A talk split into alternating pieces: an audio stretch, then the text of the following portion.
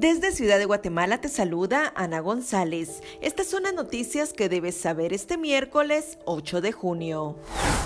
México planea proponer en la Cumbre de las Américas invertir en Centroamérica para frenar la migración irregular.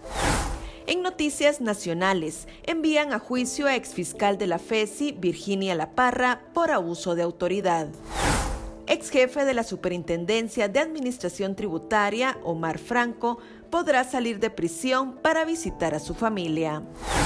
Un grupo de diputados de distintas bancadas presentó una iniciativa de ley que busca un aumento de mil quetzales a la pensión de los jubilados del Estado. En nuestra sección de República Vive te compartimos tres ejercicios para aplanar el abdomen. También te contamos sobre los principales hechos históricos que marcan las efemérides de este 8 de junio.